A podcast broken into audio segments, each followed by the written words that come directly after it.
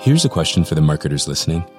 Want to find that perfect customer beyond the world of scrolling, swiping, and searching? Here's a secret to make sparks fly. Smooth talking with podcast ads.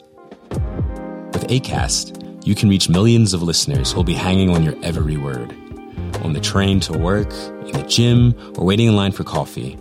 Start up the conversation with podcast listeners anywhere and everywhere. And they're looking for love. 60% of listeners have a higher trust in brands they've met on podcasts compared to social. Get closer to your audience. Make podcast ads with ACAST.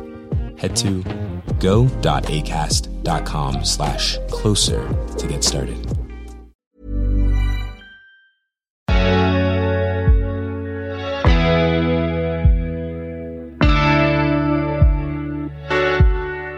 Alors déjà, je dis, je suis drag king. Pardon Bah, vous connaissez le drag queen Bah oui, bien sûr. Bah, c'est l'inverse en fait. Euh, tu fais le schéma inverse. C'est assez simple pourtant, ça Oui, pourtant.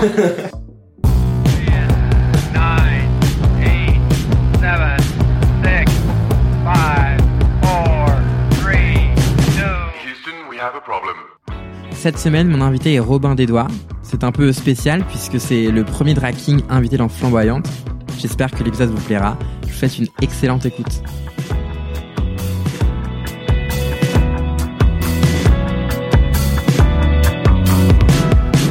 Alors moi, c'est Robin Desdois. Euh, je suis père fondateur de la House of Boner, donc la maison du bonheur de Montpellier, avec la drag queen Medusa Dickinson. Euh, je suis donc drag king du sud de la France et ça fait maintenant euh, quelques années que j'en fais, mais vraiment à peine un peu plus d'un an que je performe. Moi, je viens de Marseille. C'est d'ailleurs à Marseille que j'ai fait mon premier atelier drag king il y a à peu près 5 ans et je suis à Montpellier depuis 2 ans. Moi, en fait, jusqu'à 12-13 ans, j'avais vraiment clairement une dysphorie de genre. Je me considérais un garçon, c'était un petit peu mon secret euh, par rapport au monde entier. J'en parle à personne. Euh, et après l'adolescence dans mon corps, et puis j'ai déménagé aussi dans un, quartier, donc le milieu, enfin, il y avait un groupe social qui était aussi différent. Mais euh, là, j'ai commencé à grandir et à essayer d'un petit peu plus de rentrer dans l'école. Jusqu'à jusqu'à vraiment euh, faire mon coming out lesbien euh, vers 19 ans. Et là, j'ai commencé à faire l'inverse, à vraiment me m'emparer de toute la féminité Mhm. que, que je pouvais avoir ou même construire. Et depuis, euh, après, depuis, je me suis dit qu'en fait tout ça c'était vraiment un jeu et que, et que le genre ça m'intéresse même plus de me positionner dessus et que je faisais un peu comme je voulais. En fait, j'ai des approches, j'ai eu des approches très binaires du genre. Donc, Ouais. en premier, euh, je suis née euh, social, sociabilisée fille, euh, mais je me sentais vraiment dans la binarité masculine de base. Euh, et ensuite, j'ai été un peu plus dans l'inverse, très féminine, etc. Maintenant, je vois plus ça comme un spectre. Donc Ouais. euh, maintenant, c'est plus je joue. euh, je suis peut-être un- au quotidien, je suis moins féminine. Euh, et en même temps, des fois, je peux être hyper féminine, des fois hyper androgyne. Et dans ton personnage aussi? Mon king, il est aussi assez euh, binaire, je trouve quand même. On, on le voit pas androgyne. Je- D'ailleurs, Ouais. j'ai un passing euh, pas mal. Ouais. Donc, euh, et en même temps, à côté, j'aime bien, euh, j'aime bien jouer euh, sur des détails euh, un peu. Je fais quand même un, un peu, un peu gay quoi, parce que je suis petit gringalé. Je me fais draguer par les mecs de 40 ans euh, qui veulent les petits, les petits genoux. ouais. J'ai l'air très jeune en plus. Hum, donc, ouais, un petit peu aussi, ouais. Oui, mais c'est vrai que je pars sur un truc assez, justement, assez binaire et assez a priori normal pour le détourner. C'est un peu ça aussi mon approche du drag king. Pas complètement euh, genderfucker de, de base, parce que je suis dans une binarité de base, même si euh, je suis drag king. Et par contre, derrière, je vais essayer d'aller plus loin, euh, rajouter de la nuance à partir de la binarité. Je pense que pense que j'ai toujours euh, déjà aimé euh, me travestir et les personnages un petit peu bizarres euh, dans Mhm. toutes les représentations qu'on peut avoir, dessins animés, etc., etc. Euh, après, bien entendu, euh, je suis aussi un petit peu allée les chercher quand j'ai commencé à voir que je pouvais politiser aussi euh, tout ça. Quand j'ai commencé à vouloir vraiment politiser ma démarche. Et j'ai commencé mon premier atelier drag king. J'avais très peur. Je l'ai fait avec mon ex de l'époque. Justement parce que j'avais peur que ça me rappelle toutes les, problématiques de dysphorie de genre que j'avais quand j'étais gamine. Et en fait, j'ai fait mon premier atelier, pas du tout. Au contraire, là, j'ai bien compris, enfin, j'avais déjà, je pense, travaillé sur moi-même pour arriver à un stade où euh, le genre, ça reste des normes et, et un spectre de choses que je peux utiliser tout le temps comme je veux. euh, et je m'amuse avec ça maintenant. Donc, euh, donc à partir de là, j'ai commencé à, vraiment bien, bien, bien performer mon genre et ensuite performer après sur les scènes, tout ça. Tu utilisais déjà le terme drag king. Non, non, non, du tout. Pour moi, moi je l'utilise même dans mon parcours personnel. euh, je l'utilise vraiment euh, pour dire je politise et je le fais en conscience. C'est-à-dire que j'ai toujours performé mon genre depuis euh, la première fille que j'ai embrassée, j'avais une moustache, euh, j'étais déguisée pour Halloween en Staline, j'avais mis la moustache et j'ai embrassé la première meuf que j'ai embrassée, c'était avec une moustache euh, de, de Staline. quoi. Mais je me déguisais en mon père quand j'étais petite, j'allais voir ma mère. euh, ouais, Naturellement, quoi. Ouais, assez naturellement. Mais euh, hum, d'ailleurs, quand euh, je faisais, euh, quand j'ai fait mon premier atelier drag king, j'ai commencé à apprendre aussi des, des méthodes et des techniques. J'ai continué à performer, même à faire des soirées, queer ou pas d'ailleurs, en drag king, et ou chez moi, faire un peu de make-up, etc. Mais je disais pas que je, ouais, je, me considérais pas drag king vraiment. Je, je faisais du drag king. Mhm. Et, et maintenant que je le conscientise, que je le politise et qu'en plus euh, j'ai un personnage en part entière, j'incarne vraiment un personnage qui est Robin. euh, là oui, maintenant je me considère drag king. Alors Robin, c'est un peu, ça reste quand même une extension de Lucie, donc ça reste euh, une base qui est quand même un peu en moi Mhm. même si elle est exagérée et, et, euh, et un peu détournée. Euh, moi, je suis partie sur un. Enfin, moi, déjà, le draking, pour moi, c'était vraiment faire de la scène, c'était vraiment quelque chose de positif. Donc, euh, je voulais un personnage positif. Je voulais pas une masculinité toxique, même si ça reste un mec, donc qui peut avoir des côtés très bof et j'en joue, et, bien sûr que, euh, que c'est quelque chose que j'utilise. Mais je, pareil, je dépassais un petit peu les, les, les éléments un petit peu stigmatisants aussi de la masculinité que, que je peux aussi avoir en moi. hein. Mhm. Et c'est aussi une manière, un, de dire effectivement, il, y a, il peut y avoir des, des trucs pas cool euh, de la masculinité que j'ai en moi, et je peux aussi en- encore plus les dépasser euh, grâce à ça, et de le faire de manière ludique et divertissante. Et donc, du coup, t'as la même, tu as quand même la même personnalité personnellement en tant que Lucie que Robin? N- Non, non. Vraiment, du coup, t'as vraiment travaillé une personnalité différente. Alors, c'est assez rigolo parce que euh, quand euh, le premier atelier de racking, tu le vois, euh, quand tu te, quand tu te, quand tu sais que les gens te considèrent, quand tu te sociabilises, mec.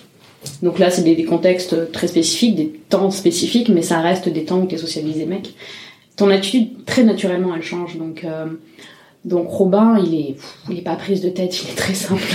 Lucie, elle est plus prise de tête, elle réfléchit plus. Robin, il fait un peu comme il a envie sur le moment, et il a pas des milliards d'envies. hein. Lui, ouais, il râle pas des masses, il est, toujours un peu content. S'il est pas content, il va vaguement euh, dire quelque chose et puis après il passe à autre chose. Euh, il est un, peu bof des fois aussi. Ouais. Euh, il se permet plus facilement et en même temps il est moins hésitant. S'il a pas envie, il fait pas. Lucie, elle est plus nuancée, quoi. Ça, ça s'espère quand même grand- grandement de moi. Hein. Mhm. Mais Robin, ouais, il est plus euh, posé, affirmé. Moi, je, j'ai l'impression que j'ai un parcours un peu particulier parce que, en fait, j'ai déjà réussi, je pense, à dépasser beaucoup de mes ibi- inhibitions sociales euh, de meuf avant euh, de faire du drag. Et au contraire, c'est un peu là où je me suis dit, allez, je me lance parce que maintenant, je me sens capable. En fait, Robin, il existe parce que Lucie, elle a eu, euh, elle a eu le, Le process avant, quoi. voilà, et la confiance de dire, ok, maintenant je vais sur scène. Je me rappelle, ma première scène, il y avait personne, on est les deux seuls à avoir performé, c'était Medusa et moi sur la même, enfin, une perf commune, Mhm. un duo. Euh, si on n'avait pas performé ce soir-là, personne n'aurait performé. Et nous, on a dit, bah, allez, c'est go, go. Et du coup, si moi, euh, mon personnage commençait à peine, enfin, je venais de créer le personnage, euh, si je- Lucie avait pas eu le, la confiance à ce moment-là, euh, même moins peur du jugement des gens, etc., Romain, été il aurait pas existé. hein. Euh, D'ailleurs, d'où vient ce nom? Pourquoi Robin? Pourquoi Robin des doigts même Alors, parce qu'il fallait un nom de scène, parce que j'ai voulu créer une identité, faire de la scène et que et je voulais vraiment fouiller euh, la recherche euh, drague euh, vraiment et plus juste. En fait, c'est aussi un moment où je voulais arrêter de simplement stigmatiser la masculinité et faire plein de personnages un peu bof. Je voulais en faire un avec une affinité personnelle et aussi le faire dépasser euh, toutes les, les masculinités un peu toxiques et euh, bof. Euh, donc j'ai voulu créer un personnage avec une identité et euh, j'ai eu plusieurs noms Et je voulais Robin des Doigts parce que j'aime l'idée euh, du nom un peu de, de super-héros euh, euh, de la, des freaks, quoi, de la Mhm. communauté LGBT+. Euh, mais un peu raté quand même parce que c'est pas vraiment Robin des Bois. du coup, j'aime bien ce décalage. Euh, et, et en plus, franchement, euh, j'ai une j'ai une catchphrase qui est, je donne au- je vole aux riches pour donner aux freaks. Et j'aimais C'est pas bien mal. ça. J'aimais bien. Sur Insta, mal. ça rend bien. et surtout, en fait, le, le premier critère que j'avais, c'était comme très souvent dans la communauté drag, quand on choisit son nom, c'est pour mettre en valeur notre queerness un petit peu, Mhm. ou du féminisme, etc. Enfin, des causes euh, qu'on a envie d'incarner. Et euh, moi, je voulais avoir une vraie visibilité lesbienne. Euh, et donc, du coup, des doigts, c'était très bien. On a beaucoup, beaucoup de gens avec Dick, des trucs comme ça. Je me suis dit, un truc de Gwyn, quoi. En fait, j'ai toujours été militante dans des euh, enfin toujours en tout cas depuis un moment, queer et féministe, et j'avais envie de faire quelque chose de, de l'ordre du divertissement plutôt, parce que c'est quand même parfois un peu dur. Euh, j'avais envie d'être euh, vraiment dans un truc positif et divertissant, et je faisais du drag depuis un moment, euh, donc voilà, je voulais lancer le truc, et je commençais à, je voyais quand même pas mal de shows à, Lyon et Paris où je vais quand même régulièrement. Et je voulais qu'il y ait des trucs comme ça, des scènes drag. Et comme ça n'existait pas, on s'est dit, j'ai rencontré quelques drags locales. Il y en a pour les qui, qui venaient à peine de, de démarrer.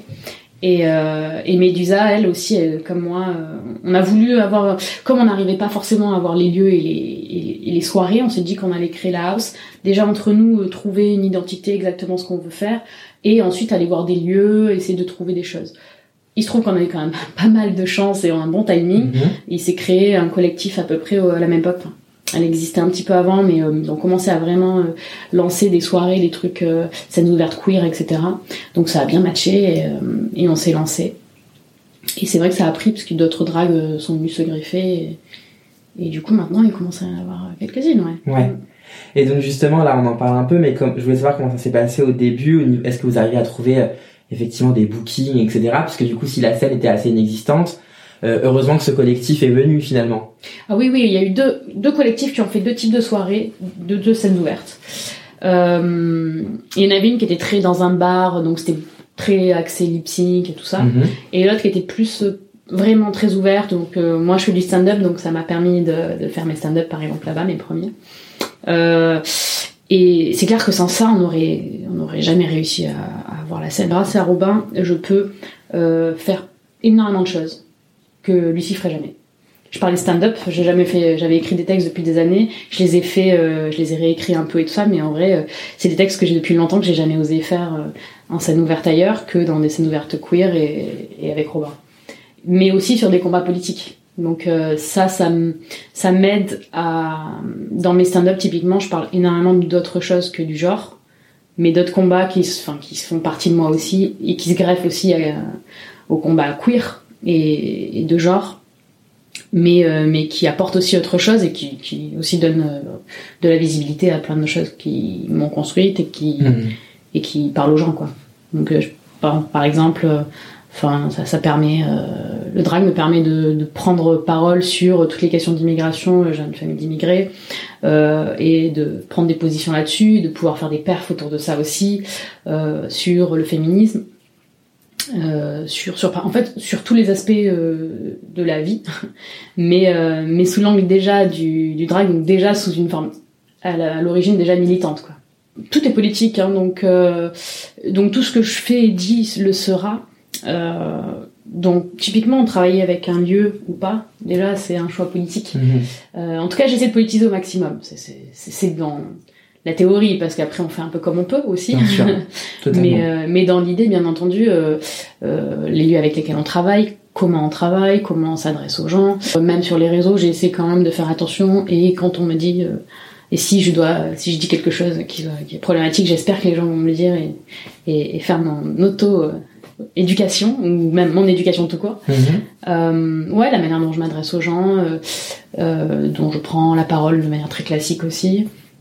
Si, si, je pense que tout est politique, donc euh, donc Robin, euh, encore plus, j'essaie d'être encore plus rigoureuse euh, quand c'est Robin qui s'exprime, justement parce qu'il a une valeur publique, publique que Lucie a moins ou pas, même Et ça, tu l'as compris tout de suite dès que t'as créé Robin? Est-ce que tu l'as, enfin, c'est venu tout de suite ou en fait Robin s'est politisé avec le temps? Non, tout de suite. Parce que je faisais déjà du drag queen depuis un moment. Mes recherches perso, euh, quand je faisais du drag euh, chez moi, euh, je faisais des soirées des fois pas du tout queer, hein, très hétéro. J'étais- Je Mhm. fais des soirées très euh, hétérolandes en king. Mais c'est rigolo parce que c'est hyper formateur de voir comment les gens viennent nous parler, euh, comment ça les interroge. Beaucoup de surprises aussi de gens qu'on pourrait croire euh, euh, pas cool et en fait euh, ça se passe bien alors que l'autre à côté avec qui on, on aurait cru que ça passait tranquillement euh, C'est plus euh, compliqué. c'est plus compliqué, ouais.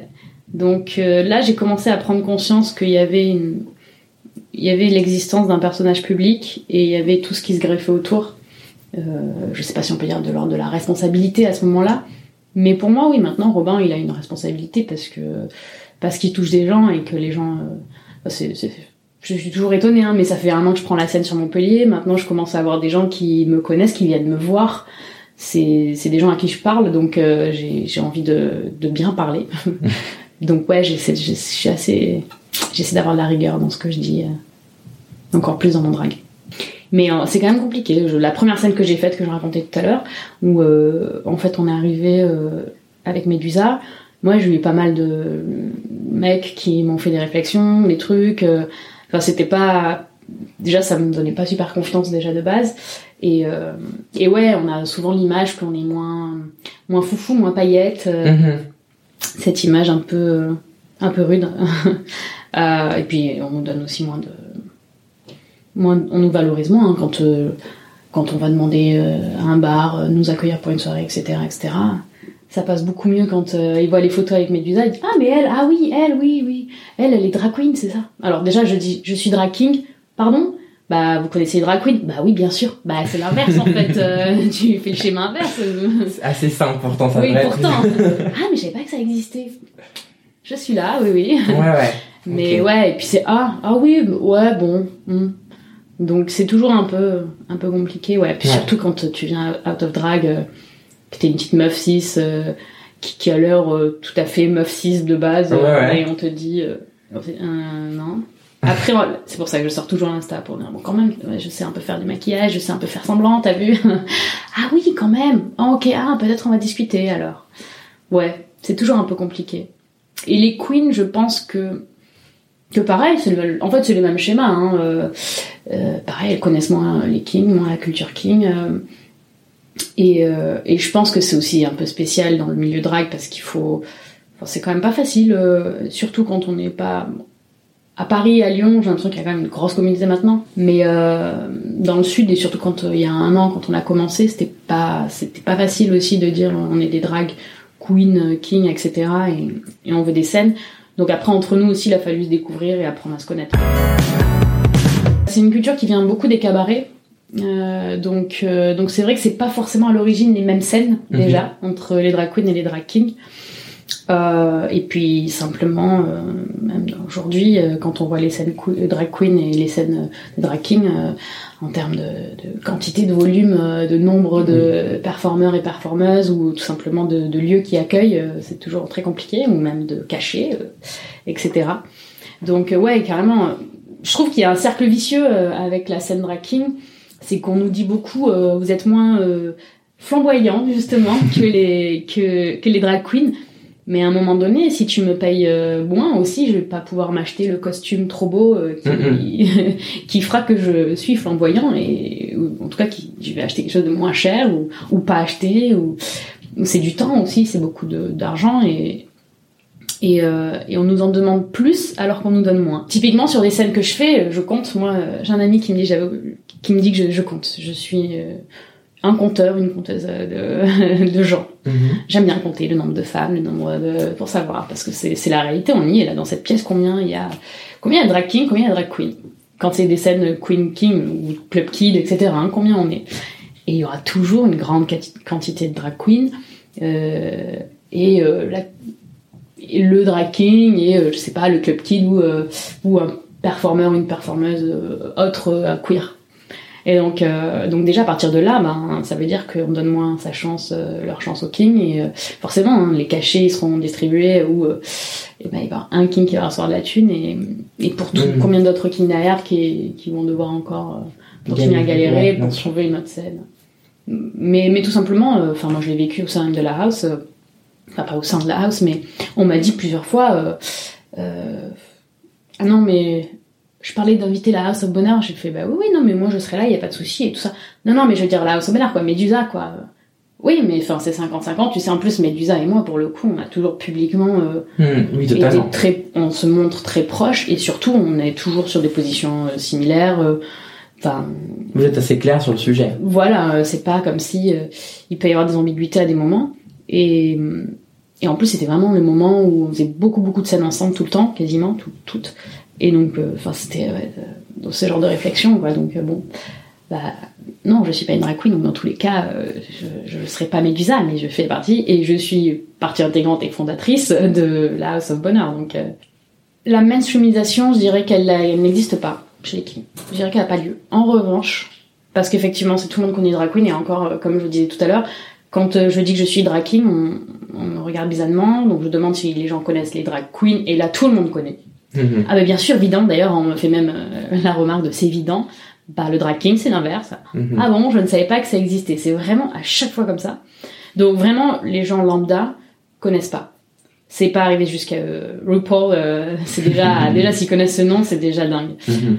Mais en revanche, dans nos milieux, dans nos scènes, queer et drag, si, il y a quand même une énorme évolution. Vraiment. Là, il commence à avoir des kings de plus en plus depuis...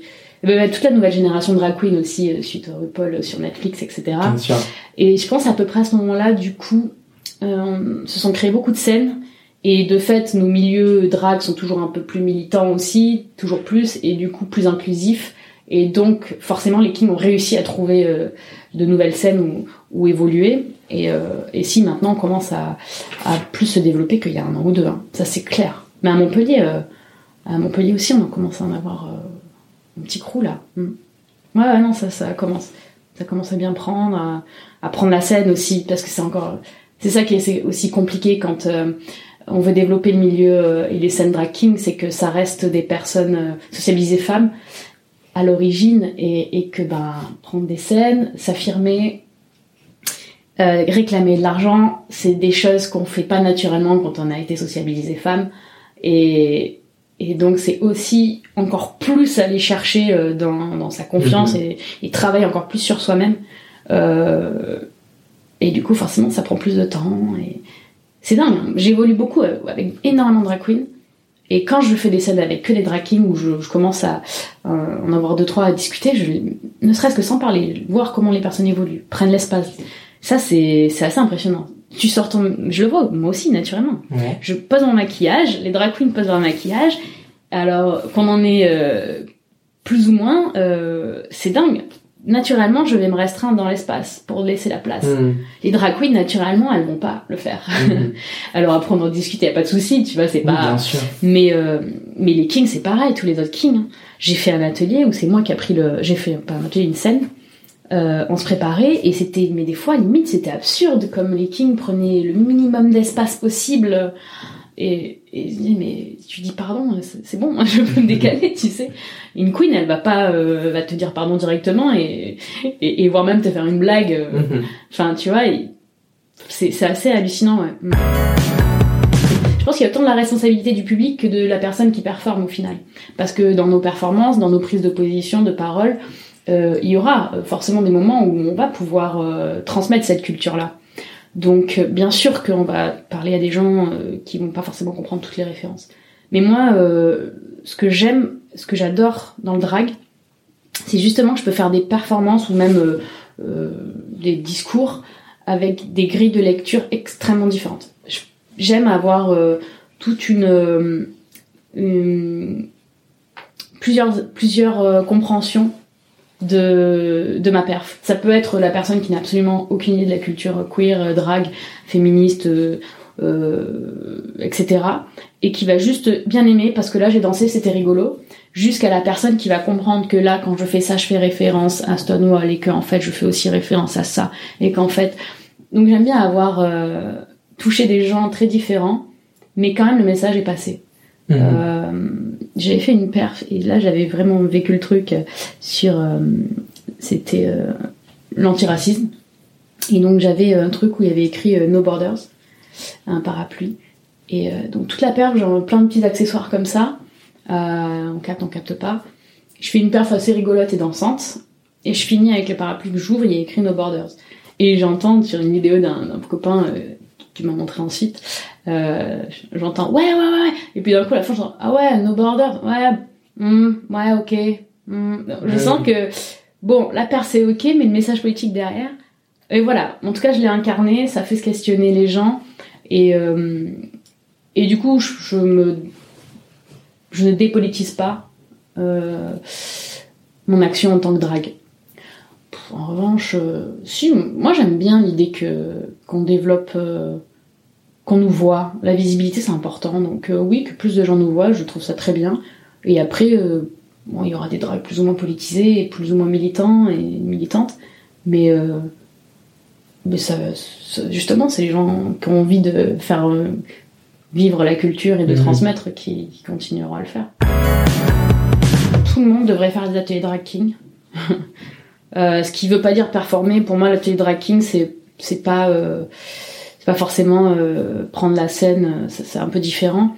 Mais déjà, euh, en termes de construction de genre, voir Mhm. un petit peu tout ça et, et le vivre, c'est assez fort et encore plus quand on est une personne socialisée femme, euh, parce que on prend, on ose, on voit qu'on peut le faire pour tout le monde, euh, hétéro, pas hétéro, cisgenre, pas cisgenre, homme, femme, et, et tout autre. Je pense que moi, je j'hésitais avant à aller voir, à aller parler euh, aux dragues euh, quand vous les voyez en soirée, euh, sur les réseaux sociaux, de manière très sympa et, ne pas harceler. Donc, si on n'a pas de réponse, on n'insiste pas. mais mais en ouais, au contact des gens, j'ai beaucoup de kings, beaucoup quelques kings à Montpellier que j'ai rencontrés et qui ont mis quelques temps avant de se lancer. On me parlait en soirée, venaient me voir et donc pas hésiter.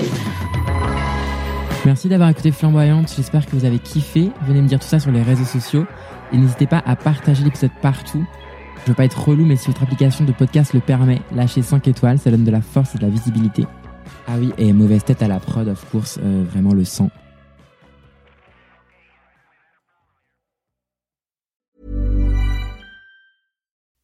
Hey, marketers.